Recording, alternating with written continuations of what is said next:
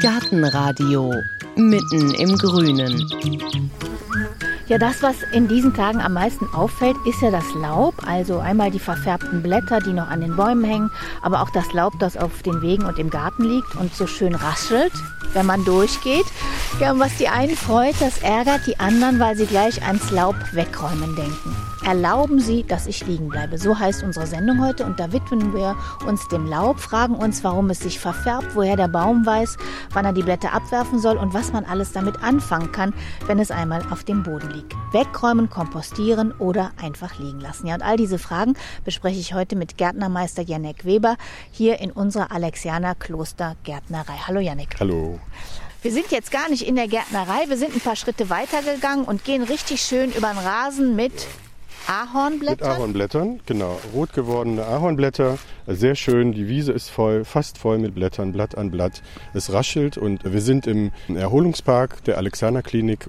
Es ist sehr schön hier. Es ist sogar sehr schön ruhig. Und die Herbststimmung kann man wirklich hier genießen. Das hatten wir schon mal erwähnt. Die Alexianer Klostergärtnerei, die gehört zu so einem ganzen Ensemble genau. von Einrichtungen und da gehört eben dieser Klinikpark dazu. Wenn wir jetzt hier mal uns die Blätter angucken, ja. dann haben wir hier Ahorn. Ahorn, Kirsche, Linde, verschiedene Zierkirschen, wunderschöner roter, kletternder Wein. Die Vielfalt hier im Park ist relativ groß. Eine Weide, da hinten ist das Schilf schon sehr schön gelb und Buchenblätter in gelb. Die Vielfalt ist sehr schön hier. Und wenn wir jetzt, bevor wir darüber sprechen, was mit den Blättern passiert, wenn die sich verfärben, ist eigentlich ganz generell Blatt gleich Blatt im Aufbau und in der Funktion? Also in der Grundfunktion ist es schon gleich. Natürlich gibt es diese feinen Unterschiede, die Dicke des Blatts, die zusätzlichen Schutzmaßnahmen, die Stärke, die Menge des Chlorophylls, die Größe, die Form, die Anordnung der Blätter. Aber letztendlich geht das alles auf eine Grundstruktur hinaus. Die großen Unterscheidungen sind zwischen einkeimblättrigen Blättern, das sind so Sachen wie diese Gräser, die wir hier sehen. Gräser sind vom Blattaufbau anders als dieses Ahornblatt, was wir hier sehen. Und also der Rasen hier, ja. ein so ein Ding, ist eigentlich ein Blatt? Das ist ein Blatt, genau. Das sind äh, Blätter und die sind einfach ganz anders aufgebaut. Die sind parallel, das kann man ja ganz gut erkennen. Das ist ja schmal und lang. Und so ein Ahornblatt ist ja verzweigt in alle Richtungen. Das sieht aus wie, als ob die Adern sich, das sind keine Adern, aber man nennt das in dem Sinne laienhaft Adern, in alle Richtungen verlaufen, nach rechts und links sich verteilen, netzartig.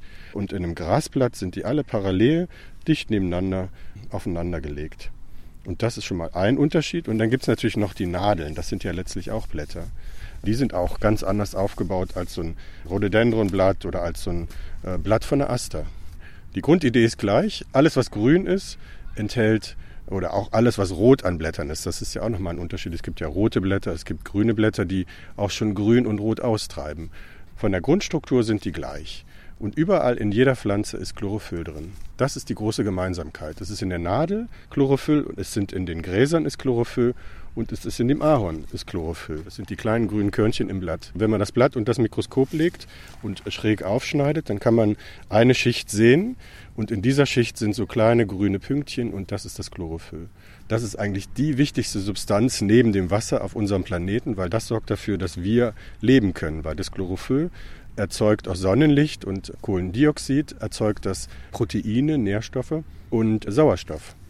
Und das ist das Entscheidende. Nur Pflanzen können aus Sonnenlicht, Kohlendioxid verwertbares Material bilden. Das fressen dann die Kühe, Schafe, Ziegen und wir essen die Kühe, Schafe, Ziegen.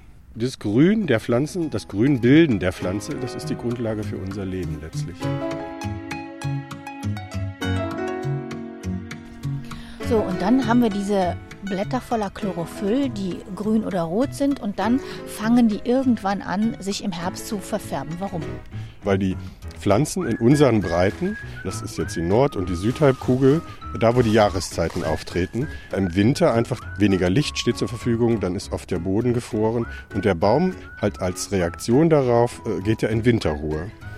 Also sagt er sich, okay, ich kann die Blätter im Winter nicht gebrauchen, ziehe ich also aus den Blättern alles, was ich noch gebrauchen kann, an Zucker, an Wasser, an anderen Nährstoffen, ziehe ich raus. Und das Chlorophyll wird eben umgebaut zu Zucker und zu Ähnlichem und wird eingelagert. Und dann bleibt am Ende diese leere Hülle des Blattes übrig. Und das, was wir in der leeren Hülle sehen, sind diese restlichen Stoffe, die die Pflanze nicht mehr braucht. Rot ist Anthocyan, Orange ist Carotin und gelb ist Flavoin. Das sind das, was man so letztendlich sieht an den Blättern. Und wenn die gelb werden, dann weiß man, okay, dann ist da so ein gelber Farbstoff als Rest noch drin. Also wenn die Blätter frisch austreiben, dann wird das durch das grüne Chlorophyll alles überdeckt.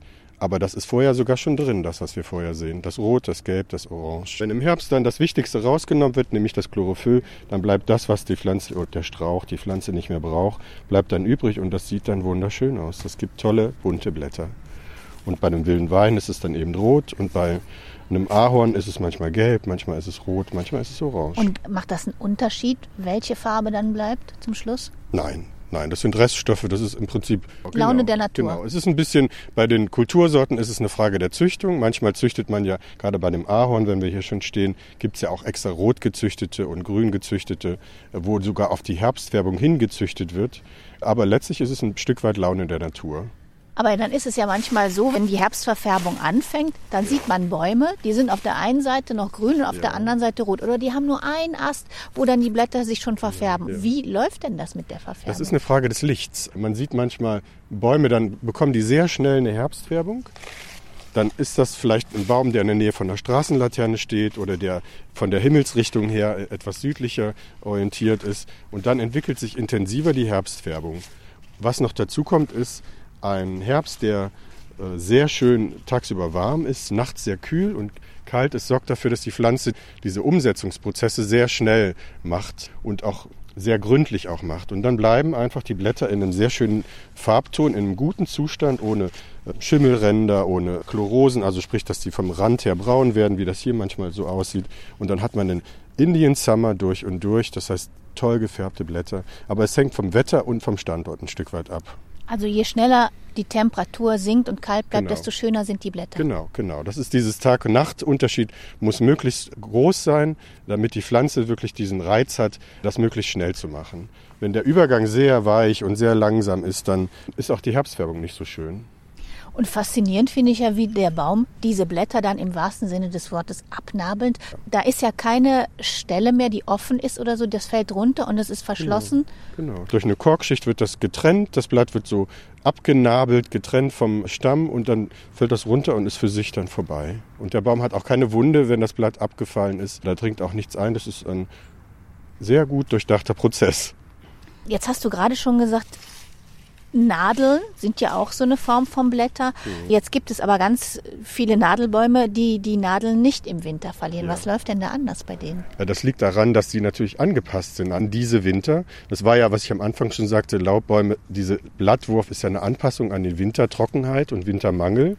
Und die Nadelbäume haben den Vorteil, dass sie in ihren Nadeln einen äh, Gefrierschutz eingelagert haben und dadurch auch nicht die Gefahr besteht, dass diese Zellen platzen, was bei den Blättern der Fall gewesen wäre, wenn die im Winter durchfrieren, weil die so viel Wasser haben, würden die aufreißen, kaputt gehen und der Baum hätte nichts gewonnen. Aber in den Nadeln, die sind so geschützt und so so dicht auch gelagert, dass die im Winter keinen Schaden nehmen. Also sagt die Pflanze, ich kann das behalten, ich komme auch durch die trockene Zeit gut durch.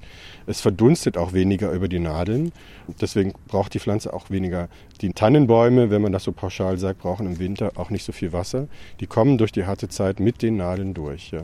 Jetzt haben wir noch den einen Baum, die Lärche. Ja. Die hat zwar Nadeln, die mhm. verfärben mhm. sich aber und fallen ab. Also ja. sind das eigentlich richtige Blätter? ja, natürlich. Botanisch sind ja auch Nadelnblätter. Und es gibt nicht nur eine Lerche, es gibt auch noch Urweltmammutbaum, ein Ginkgo-Baum sind ja auch Nadelbäume. Es gibt ein paar Anpassungen. Das ist wahrscheinlich von der Entwicklung her ist es so eine Übergangsphase zwischen Nadelbäumen und Laubbäumen. Natürlich hat das auch seinen Vorteil, die alten Nadeln wegzuwerfen und mit frischen, unbeschädigten oder über den Winter vielleicht doch ein bisschen malträtierten Blättern, Nadeln wieder neu anzufangen. Das ist eine Anpassung. Also man sieht eben diese Lärchen, das ist ja ein Baum, der in der Nordhalbkugel bis zur Baumgrenze hinwächst, bis zur Tundra hinwächst. Da sind natürlich sehr harte Winter. Da kommen dann wirklich nur die Ganzarten durch. Und einfach die Nadeln abwerfen, das sorgt dafür, dass man ein bisschen einen Vorteil hat. Das ist eine Anpassung letztlich. Und es ist auch wunderschön. Eine Lerche im Herbst mit gelben Nadeln oder ein Ginkgo-Baum mit wunderschönen, sind ja fast Blätter optisch gesehen, ist ein Hingucker.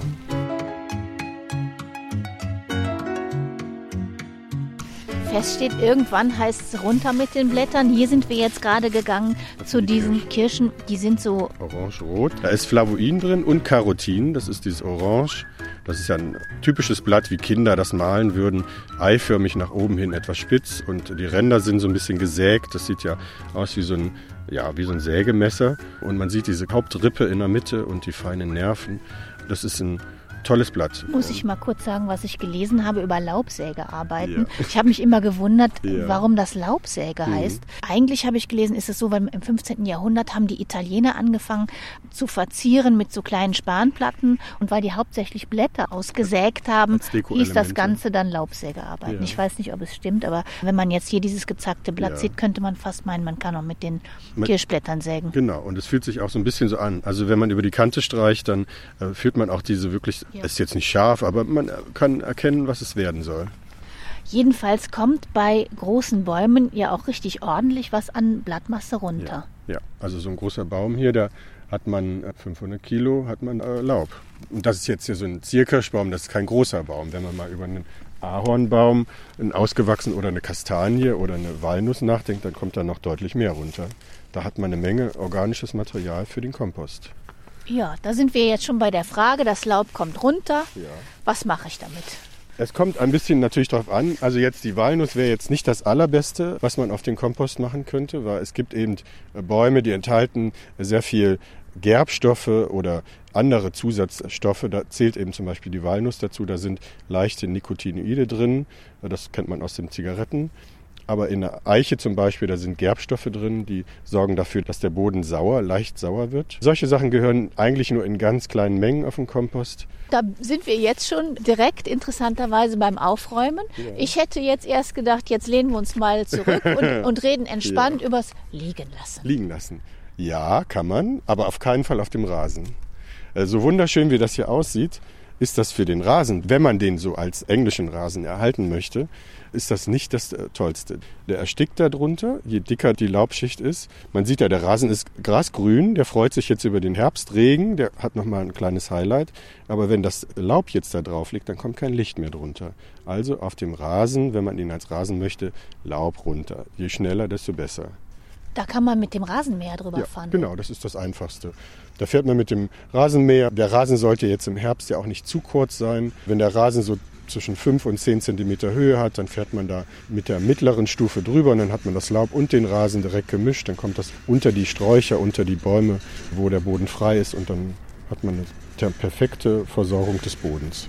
Auf den Staudenbeeten oder zwischen den Gehölzen, da kann das alles liegen. Da kann das sogar fingerdick oder noch dicker drunter liegen. Das kann den ganzen Winter da bleiben, das ist optimal. Das schützt die Stauden, das schützt die Gehölze. Das sorgt auch dafür, dass da vielleicht auch mal ein Igel oder Insekten überwintern können. Da gehört das hin. Es ist auch erstaunlich, wenn man Laub liegen lässt, wie schnell das eigentlich weg ist. Warum geht das so schnell? Weil natürlich die Blätter selber ja auch keinen Widerstand mehr leisten gegen das Zersetzen. Also wenn man ein frisches Blatt hat, dann ist da natürlich auch die Oberfläche noch durch eine Schutzschicht versiegelt. Die Mutter Natur hat das auch gedacht jetzt dafür, dass das schnell verrottet und dass das wieder in den Kreislauf zurückkommt. Der Baum lässt es fallen an der Stelle, wo er es auch braucht, nämlich unter sich selber, damit das ein geschlossener Kreislauf bleibt. Wir selber sorgen dafür, dass es ein bisschen durcheinander kommt. Aber eigentlich gehört das unter den Baum, wo es auch herkommt damit es auch wieder für den Baum zur Verfügung steht als Nährstoffen.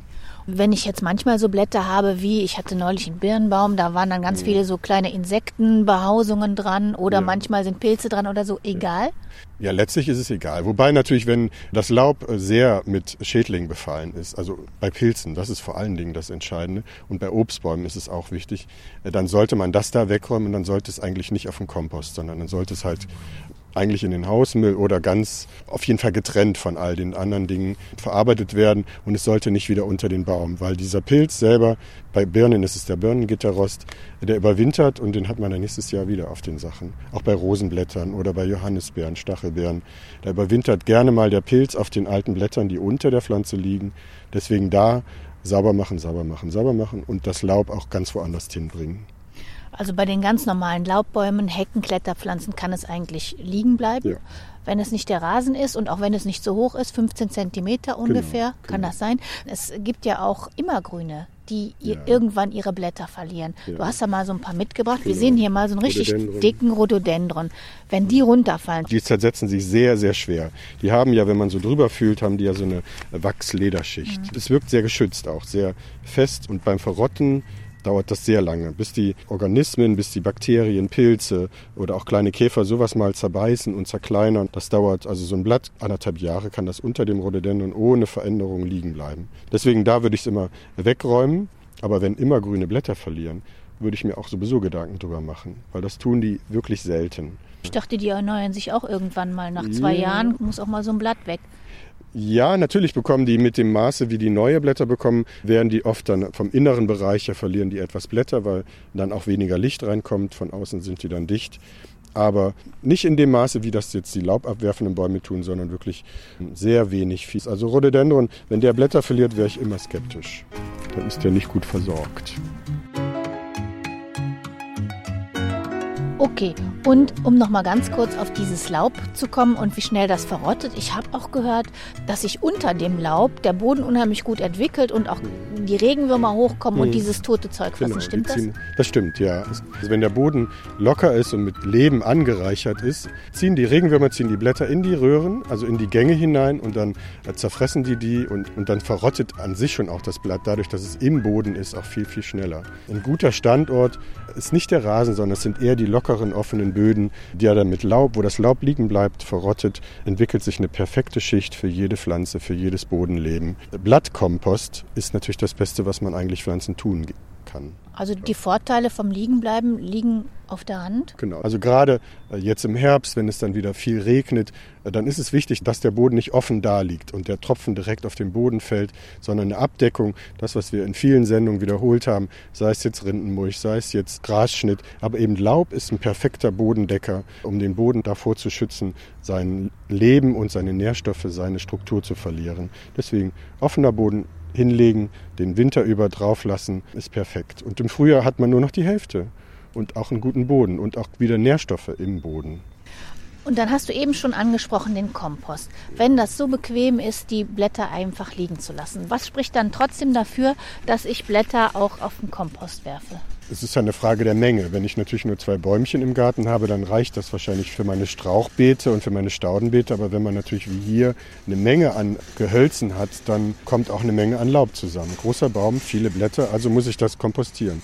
Und auf einem Haufen, äh, der auch gut geschichtet ist, dann verrottet das auch viel, viel schneller. Das ist der Vorteil, wenn man das wirklich perfekt stapelt in so Trapezform beim Frühjahr eigentlich ist die Menge um zwei Drittel gesunken. Spätestens im Mai herum kann ich den fast schon als puren Humus dann auf die Beete verteilen. Das ist der Vorteil, wenn man es optimal stapelt. Was heißt optimal stapeln? Ja, man macht das, dass das so wirklich in ja, eine Trapezform, also so eine abgestufte Pyramide, möglichst lang und dann wird das nochmal bewegt, auch äh, dass das ein bisschen äh, Luft in die ganze Sache reinkommt.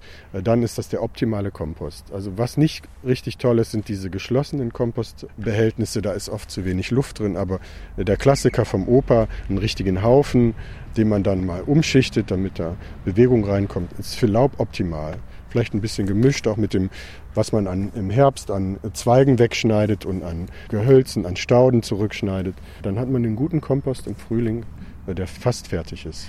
Jetzt hatten wir einen ziemlich trockenen Sommer. Viele Nadelbäume haben auch ihre Blätter abgeworfen. Genau. Kommen die dann auch auf den Kompost, wenn die rumliegen unterm? Also Nadeln ist eine schwierige Geschichte, weil die ja sehr langsam verrotten. Mal abgesehen von diesen äh, wirklichen, echten, laubabwerfenden Nadeln, sowas wie Lärchen oder eben äh, Ginkgo, die kann man immer auf den Komposthaufen oder äh, unter die Bäume streuen. Aber wenn eine Fichte und eine Tanne und eine Kiefer ihre Nadeln abwirft, dann verrotten die sehr schlecht. Und dann gehören die eigentlich nicht auf den klassischen Komposthaufen. Die machen den Kompost sehr, sehr sauer und die brauchen um ein Vielfaches länger, um zu verrotten. Deswegen lieber separat in einer extra Ecke lagern, äh, aber nicht mit dem normalen Kompost mischen. Jetzt ist noch die Frage, wenn ich jetzt das Laub wegräumen möchte, egal ob jetzt auf ein Beet oder in den Kompost, hm. wie glaube ich das zusammen? Haken, Rechen, Laubsauger. Auf keinen Fall Laubsauger. Also wenn man es nicht mit, mit dem Rasenmäher macht, weil die Fläche einfach zu groß ist, dann nimmt man einfach ein Rechen. Es gibt diese tollen Laubbesen, die gibt es ja wirklich in klein, groß, mittel. Das ist das Beste. Zumindest auch auf dem Rasen, weil man dann auch ein Stück weit das alte Moos vielleicht noch aus dem Rasen bekommt, was über Sommer dann entstanden ist. Der Federbesen, dieser Laubbesen, ist das Ideale, um das Laub zusammenzubekommen. Das reißt den Boden nicht zu stark auf, weil so eine Harke, die macht den Boden ja dann auch doch sehr ich will ja nicht vertikutieren um die Jahreszeit, sondern ich will nur das Material zusammen Bienenhaken. Federbesen, Laubbesen. Und was spricht gegen Laubsauger, Laubbläser? Zum einen die Lautstärke dieser Dinge, dann natürlich auch die Ökobilanz, das ist ja totaler Humbug. Und dann ist es natürlich ökologisch auch. Man pustet ja auch nicht nur das Laub zusammen, man pustet ja Insekten, das, was noch an Leben zwischen den Blättern ist. Und wenn man dann auch noch das nicht nur pustet, sondern den ganzen Quark auch noch einsaugt und direkt häckselt, das gibt es ja auch. Man könnte, es gibt die Laubsauger, die dann auch saugen dann zerhäckselt man ja wirklich auch alles, was man eigentlich zum Zersetzen des Laubes an kleinen Helfern braucht dann ist da nicht mehr viel an Leben drin. Pusten auf der Straße kann man vielleicht drüber nachdenken, aber im Garten würde ich es nicht machen.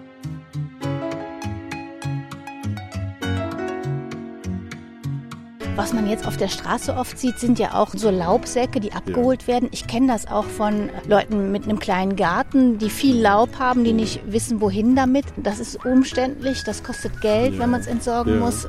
Ja, eigentlich ist das wirklich sehr kurz gedacht von den Leuten, weil natürlich, äh, man hat zwar die Vorstellung, jetzt hat man da fünf riesige Säcke mit Laub, aber man müsste das mal einmal ausprobieren, einen Herbst, Winter, dann sieht man, dass es im Frühjahr gar nicht mehr das Problem ist. Dann ist, ist das wirklich um zwei Drittel geschrumpft, die Menge. Man muss sich nur das trauen, das in seinem Garten erstmal zu lassen. Und dann hat man einfach mal eine Fläche von zwei Quadratmeter auf dem Rasen, dann bleibt das Laub an der Stelle liegen und man sieht im Frühjahr Rasen nach, das geht auch.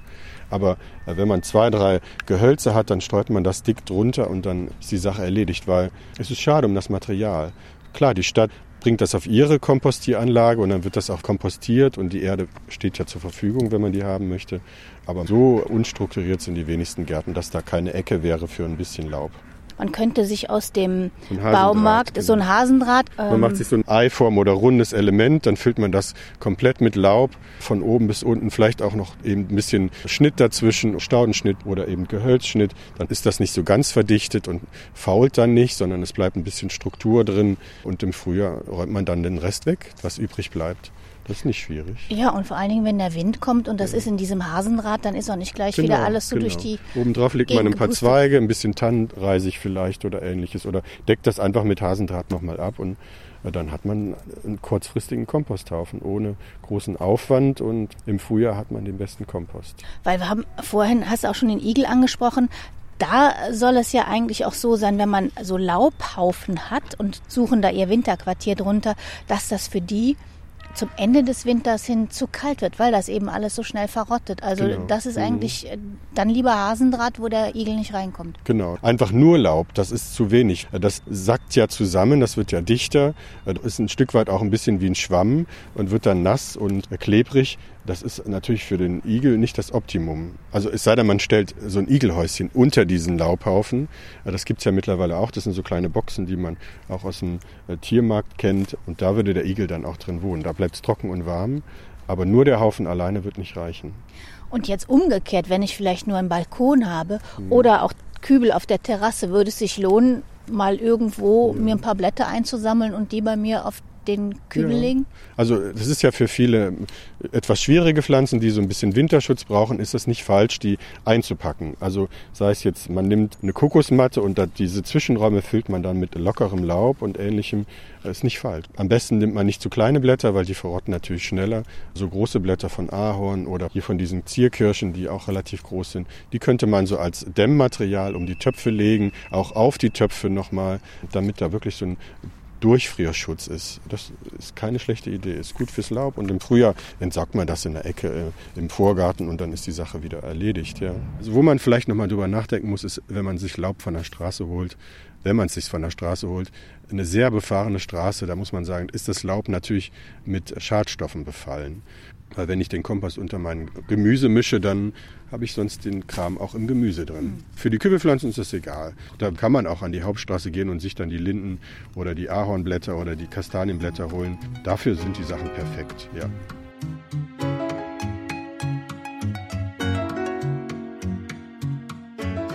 Was ich aber jetzt neben Blättern hier sonst noch sehe, wir haben hier so Verpackungsmaterial von von Esskastanien, Maronen, das ist jetzt eine wilde Marone oder Esskastanie heißt es auf Deutsch. Das sieht aus wie aufgeplatzte Igel. Also man kennt das ja eigentlich von normalen Kastanien, aber die sehen noch mehr nach Igel aus, braun und kiekelig und tun auch ein bisschen weh. Innen war, das kann man hier sehen, das sind diese kleinen braunen Mini-Kastanien. Also man sieht, das ist eine Wildform, keine echte Marone. Aber das kann alles so liegen bleiben. Dieses wird jetzt sehr schön weich. Der Regen sorgt dafür, dass es ratzfatz verrottet. Und wenn jetzt hier der Rasenmäher nochmal drüber fährt, dann hat das, das ist auch klein gehäckselt und dann ist das nächstes Jahr nicht mehr zu erkennen. Für was für. Also dann für haben wir. Bucheckern gilt das für. Das gilt für Eicheln. Das gilt für diese Ahornfähnchen, die man so kennt, die jetzt auch runtergefallen sind. Das gilt selbst für Kirschkerne. Alles, was eigentlich im Herbst runterfällt. Selbst diese großen Rosskastanienschalen, die verrotten so schnell. Das kann man machen. Was macht ihr eigentlich hier in der Gärtnerei mit eurem Laub? Wir kompostieren ja nicht nur Laub, wir kompostieren auch die Pflanzen, die übrig bleiben und weggeworfen werden. Wir haben riesige Komposthaufen in der Produktion und wir verkaufen sogar den Kompost, weil die Leute das gerne wollen. Der Laie oder auch der Fachmann, der weiß natürlich sowas zu schätzen. Also äh, wir kompostieren so viel wie möglich, von Strauchschnitt über Laub bis hin zu übrig gebliebenen Erika oder Stiefmütterchen, die werden zu Kompost. Um jetzt nochmal auf die Eingangsfrage zurückzukommen, erlauben wir dass das liegen bleibt, das Laub? ja, wir erlauben das und wegen mir auch auf dem Rasen. Man kann ja noch mal diese Sendung mit dem Rasen hören, mit dem Sommer, mit dem Klimawandel. Rasen ist sowieso kein schönes Thema mehr. Ja, dann kann man auch das Laub da liegen lassen und nächstes Jahr hat man eine bunte Blumenwiese. Ich glaube, wenn ich darf, dann werde ich gleich so ein bisschen Laub da mal aufsammeln ja. und mit nach Hause nehmen für meine Kübelpflanzen. Ja. Dann würde ich sagen, wir wissen jetzt, was es mit dem Laub auf sich hat, was man mit dem Laub machen kann. Und vielen Dank, Janik Weber. Ja. Gärtnermeister hier in der Alexianer Klostergärtnerei in Köln. Ein paar Bilder und Infos finden Sie wie immer auch auf unserer Internetseite auf gartenradio.fm. Und wenn Sie keine Folge verpassen wollen, dann abonnieren Sie einfach den Podcast bei Apple Podcast, bei Spotify, Google Play oder, oder, oder, falls Sie es nicht schon gemacht haben. Ich nehme jetzt mal ein Blatt vor den Mund und bin still. Ich sage Danke fürs Zuhören und bis zum nächsten Mal. Mein Name ist Heike Sikoni. Machen Sie es gut. Tschüss. Gartenradio Gezwitscher